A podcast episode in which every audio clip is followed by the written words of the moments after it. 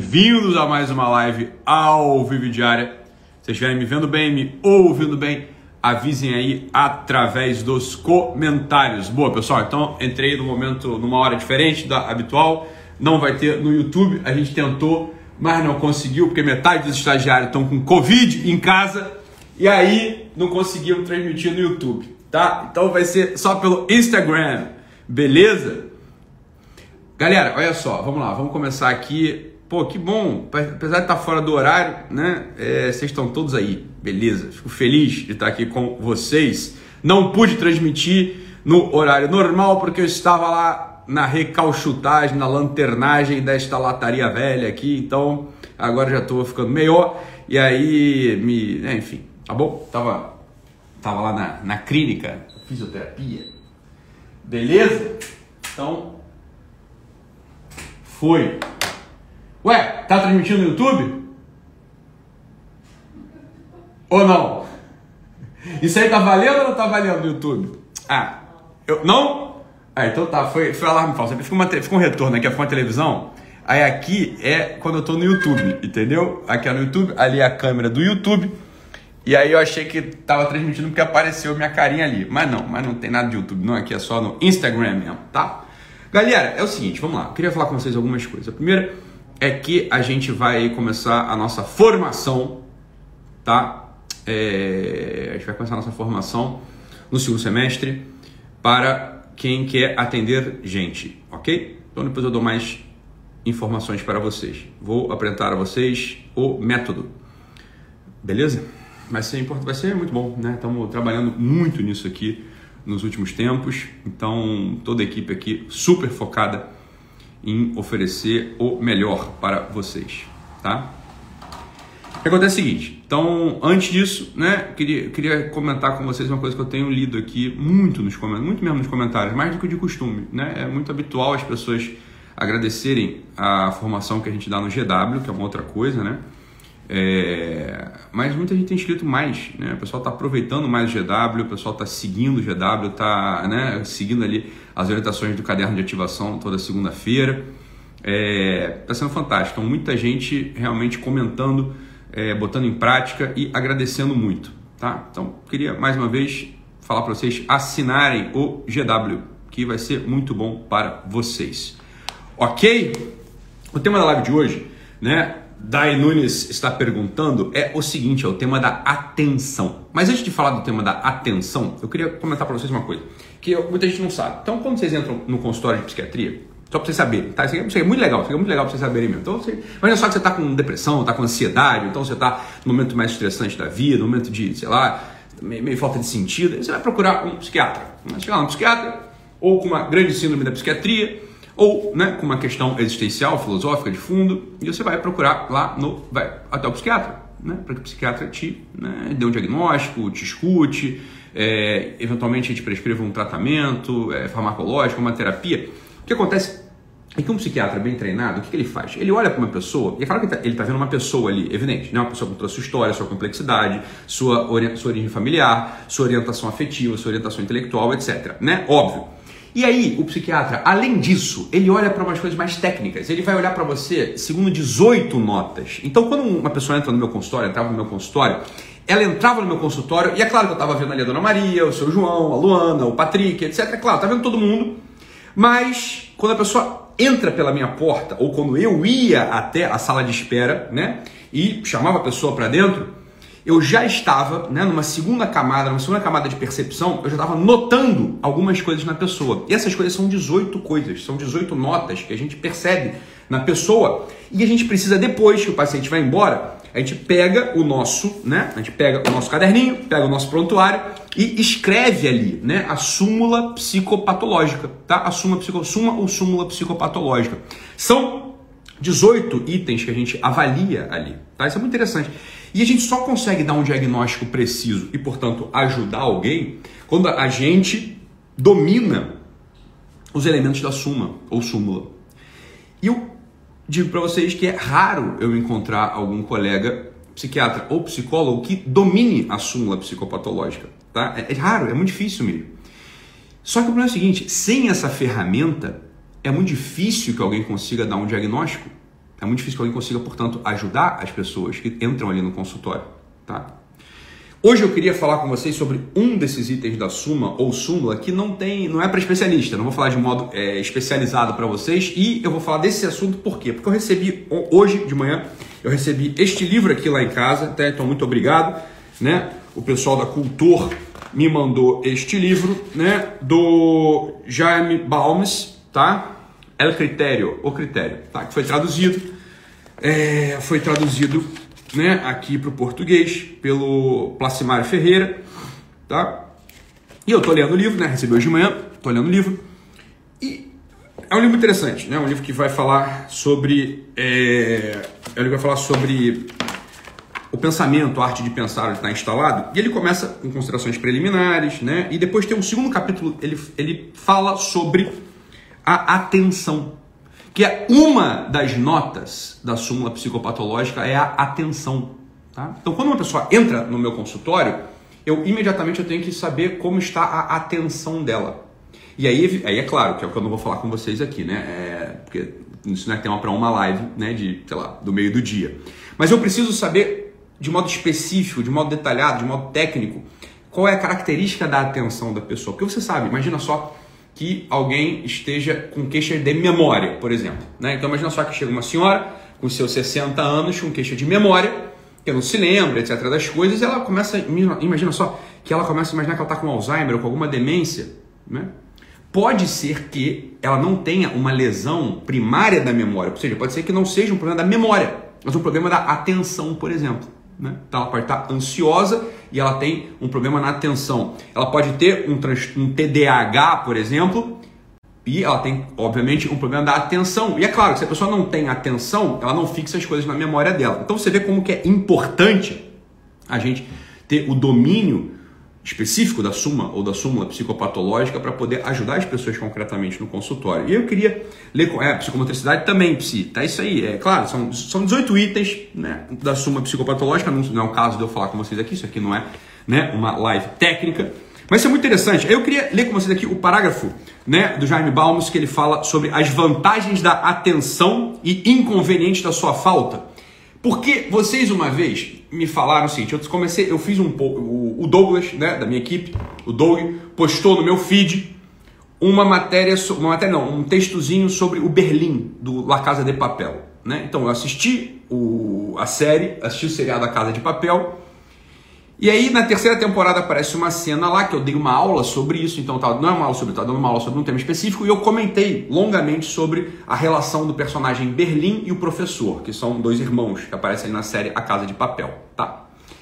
E aí o Doug, o Douglas da minha equipe, pegou esse trecho e fez uma postagem no Instagram muito interessante, no meu feed, muito interessante, vocês adoraram, comentaram, e uma pessoa falou assim: eu duvido que o Ítalo tenha assistido a Casa de Papel. Né? Não consigo... Aí outra pessoa fala assim: eu não imagino que o Ítalo tenha, consiga assistir série, seriado. Né? Uma outra pessoa falou assim: porra, extraiu leite de pedra, porque essa série é uma bosta. Né? E o Ítalo conseguiu tirar uma lição aí da relação entre o professor e o Berlim, né? os dois irmãos lá que arquitetam a invasão até o, a, casa de, a Casa da Moeda da Espanha. Enfim, né? o pessoal viu o post, né? Vocês viram o post aí. Entenda o seguinte, né? E aqui eu queria ler para vocês aqui qual é a função da atenção na vida da pessoa. Olha só. Um espírito atento, isso é o Jaime Balmes que fala, tá? Isso aqui é o livro dele, o capítulozinho do livro dele.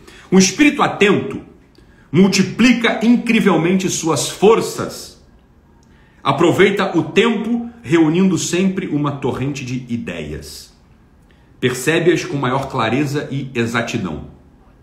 E finalmente, lembra-se delas com maior facilidade por causa da atenção contínua, inserindo-as na cabeça de maneira natural e ordenada. Ou seja, para o Jaime Balmos, ele diz o seguinte: olha, a atenção é uma faculdade absolutamente necessária para que o sujeito tenha ordem. Né? Uma pessoa que não tenha atenção no lugar, não tem um exercício para que tenha uma atenção precisa né, uma vigilância ordenada, uma tenacidade ordenada, que são características da atenção, esse sujeito ele não vai ter ordem na sua cabeça. E ele continua: aqueles que possuem uma atenção fraca levam sua inteligência por lugares distintos ao mesmo tempo, Recebem uma impressão aqui, outra bem diferente ali. E aqui está o ponto. Amontoam sem coisas desconexas que, longe de ajudá-los na clareza e memorização, se confundem, se embaralham e se destroem umas às outras. Ou seja, ele está falando aqui, como eu estava dizendo no início, a atenção ela é o que joga para sua cabeça uma ordem do mundo que pode então ser constituída como a sua memória ordenada e eficaz. Né? Uma pessoa que não tem uma, uma atenção ordenada, uma atenção adequada, uma atenção, como eu disse, com a sua tenacidade, a sua vigilância no lugar, essa pessoa ela não vai ter uma memória. Para essa pessoa que tem uma atenção né, desconstruída, uma atenção desconectada, uma atenção fraca, por assim dizer, essa pessoa ela está recebendo as informações do mundo e amontoando essas coisas como se fosse uma prateleira toda cheia de bagulho, uma gaveta toda embaralhada. Então você precisa de uma caneta. Onde é que abre sua gaveta? Né? Sua gaveta toda bagunçada, quanto tempo você não demora para achar a caneta? Pode ser que você nem ache a caneta, pode ser que você peça para tua secretária a caneta, pode ser que você saia na rua para comprar uma caneta e tinha uma caneta lá. Como que a vida vai ficando confusa, complicada, lenta, pouco eficaz quando a sua gaveta tá bagunçada? o que, vale a gente dizer aqui o seguinte, quando a nossa atenção ela está prejudicada, o sujeito ele vai ter necessariamente uma vida mais ineficaz, uma vida mais fraca, uma vida confusa, que gera, obviamente, ansiedade nele. E essa é a circunstância, a situação de muitas e muitas e muitas e muitas e muitas pessoas. Eu diria, da maior parte das pessoas que eu conheço. Essa é a circunstância nas quais, na qual elas se encontram. E ele termina aqui, para terminar aqui o, o capítulo, o parágrafozinho, né? Ele termina aqui. Sabemos que não há leitura, conversa ou espetáculo, por mais insignificantes que pareçam, que não nos possa ensinar alguma coisa. E aqui é o exemplo lá do A Casa de Papel, né? Olha, é uma série, é um novelão do Netflix, né? Mas se você tem a atenção ordenada, você consegue extrair coisa, que não é uma coisa insignificante, não é? Com atenção, notamos as preciosidades e as recolhemos. Quantos casamentos, né? quantas relações humanas, quantas amizades, quantos empregos, quantos trabalhos, quantos estudos não são jogados pelo ralo porque parecem coisas sem importância, sem significado, sem a preciosidade de, de detalhes renovadores, é, é, excitantes, é com significado. Porque a pessoa não tem atenção, porque tem uma atenção desatenta. É óbvio que a pessoa sem atenção, ela vai olhar para o seu namoro, vai olhar para os seus filhos, vai olhar para o seu trabalho, vai olhar para a sua vida espiritual e vai falar assim: é, isso aqui, acho que, acho que é outra coisa, vou, vou mudar de lugar, vou mudar de área. O problema, é, o problema é o seguinte: ela muda de área, mas a, o tipo de atenção que ela tem continua o mesmo. E logo a outra área que parecia para ela muito significativa vai se tornar esse mesmo sem sentido da área anterior. Por exemplo, alguém que estava no direito, sei lá, e vai fazer psicologia, porque achava o direito pouco interessante, acha o direito sem graça, o direito. Bem, ela vai fazer psicologia e nos primeiros meses ela até vai ter uma, vai até gostar daquilo, porque ela está prestando atenção. Logo, aquilo começa a parecer sem importância para ela, porque a atenção dela, que é aqui esse processo, essa faculdade unificante que ordena as coisas que entram na tua cabeça, te dando uma memória consistente, é fraca. Essa atenção é fraca, tá? Então, com atenção, notamos as preciosidades e as recolhemos. Com a distração, deixamos cair no chão o ouro e as pérolas, como se fossem coisas sem valor. É, esse, esse capítulozinho desse livro aqui é, é brilhante, né? Para a gente entender um pouco essa a noção da atenção e como a atenção ela é importante para a gente. O fato é o seguinte: por que, que a atenção hoje ela é essa amiga esculhambada pela gente, né? Por que, que a gente anda com a atenção, as pessoas andam com a atenção, né? uma bagunça, uma loucura sem fim. Uma das grandes coisas que faz com que a nossa atenção seja corroída, corrompida, puída, moída, destruída, desintegrada, despenada, esfarfalhada, o que, que é? É isso aí que está na tua frente, né? Não é o dock, mas é esse celularzinho, esse aparelhinho aí que está na tua frente. Né? Se você não tem um uso ordenado desse aparelhinho que está na tua frente, desse celular, celularzinho, é natural que a tua atenção ela fique completamente louca. Outro dia, Arno e eu, a gente estava discutindo aqui que o professor né, Gurgel tinha feito uma postagem no, no Telegram dele, no grupo de Telegram dele, falando sobre como que a, a leitura no computador, a leitura no celular ou no iPad, ela muda a percepção do escritor e como que um desses, eu não lembro agora quem, ah, não sei se você lembra, um desses escritores muito famosos, né, um desses que produz e portanto lê muito também, estava dizendo o seguinte, olha, ele começou a ler no computador e a ler matéria, ler site, ler no, no celularzinho dele, E um tempo depois ele começou a perceber o seguinte: ele não conseguia mais, ele não conseguia mais ler um livro inteiro. Ele não conseguia, era dolorido para ele, ele não conseguia sentar.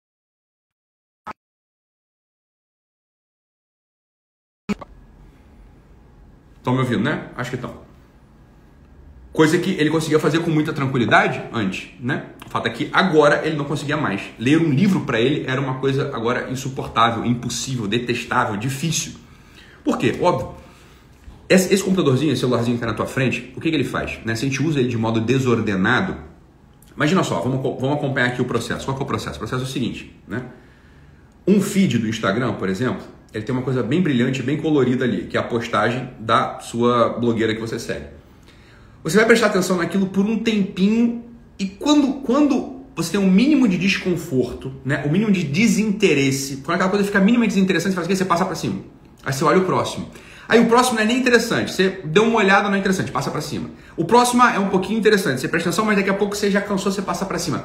É muito fácil a nossa atenção no nosso tempo, ela não ter uma tenacidade treinada a gente fica hipotenaz. A nossa tenacidade, ela muda. A gente não consegue ter uma tenacidade. Ou seja, a capacidade que eu tenho de, tener, de prender a coisa e ficar um tempo prendendo é muito pequena, é muito curta. A gente está enfraquecido mesmo, sobretudo por isso. Né? É, a maior parte das pessoas está aqui no comentário escrevendo: eu não consigo ler livro, não consigo mais ler livro, não consigo ler livro, não consigo ler livro.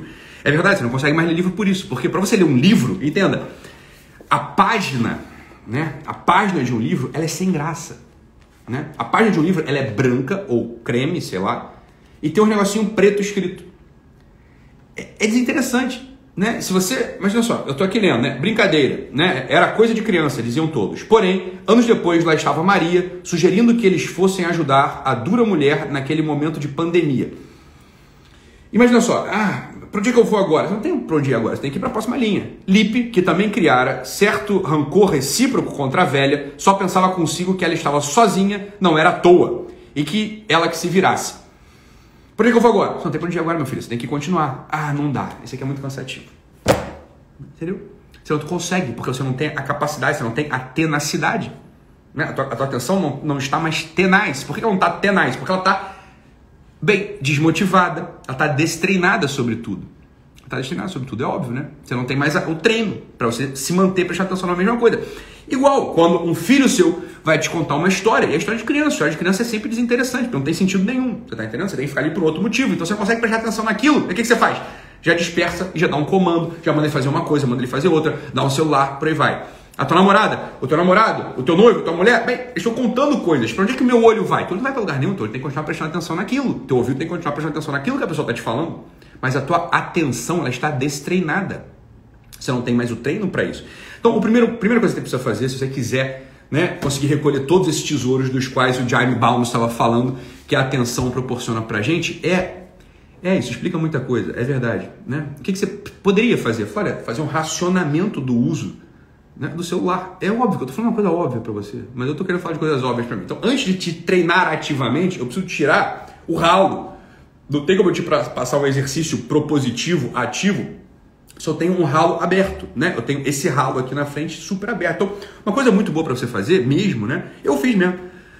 Eu não segui mais, eu segui assim, ó, 3, 4, 5 pessoas você não vai seguir mais ninguém, porque senão você começa a ver um monte de gente ali, um monte de bailarina, o cara da comida, o cara de não sei o que, porra, e depois o cara da viagem, o cara porra, do, do marketing, da finança. Você não tem nada a ver com. Você não tem nada a ver com bailarina, não tem nada a ver com comida, não tem nada a ver com marketing, não tem nada a ver com nada. Que você está seguindo esses caras? Né? Você está destreinando a tua atenção e as pérolas reais da vida, os tesouros reais da vida, eles vão sendo perdidos. Tu vai ficando ansioso, fraco e no fim depressivo. É isso vai acontecer contigo. Né? Um vazio tamanho do mundo no teu peito. Por quê? Porque você não tem a atenção. A tua atenção ela é um bebezinho. Ela não tem tenacidade nenhuma. Né? Então é back to basics. É assim, ah, vamos voltar para a coisa mais óbvia. Né? Vamos voltar para coisa mais óbvia. Você vai no teu, no, no teu quem você segue agora e fala, cara, assim, por que eu tô, caralho, por que eu tô seguindo esse maluco de skate aqui? Caralho, eu nunca andei de skate, cara. Assim, por que eu tô seguindo um cara de skate? O cara faz um ollie perfeito, o cara tem uma tatuagem louca que, que eu tô seguindo esse maluco? Você tá entendendo? Uma porra, não, mas tem um cara aqui, que tem umas facas que são do cacete, que corta um sushi, que é uma beleza. É, vai, tá, eu entendo, mas enfim, né? Manda abraço, dá tchau, você tá entendendo? Dá tchau. Então é isso, ó. Falei de uma das faculdades, são 18. Nem falei assim, uma vírgula dessa faculdade chamada atenção, e você vê como que isso já pode, com essa ferramenta, como é que isso já pode melhorar a tua vida. Né? Como é que você já pode, assim, resolver, sei lá, 50% dos problemas que você tem, você não sabe nem de onde vem. Né? Então, olha, esse é o ofício de um terapeuta, esse é o ofício de um psiquiatra. É você olhar para a pessoa né? e enxergar uma coisa que é óbvia e que ele não está vendo, que está ferrando a vida dele. Beleza? Então é isso. Assinem o GW mesmo, vai te fazer um bem danado. Não deixem, não deixem para depois. Assinem agora o Guerrilla Way, vai te fazer um bem monstruoso. Tá bom? Então é isso. Fiquem com Deus. Um abraço e até amanhã. Tchau, tchau, pessoal. Beijo.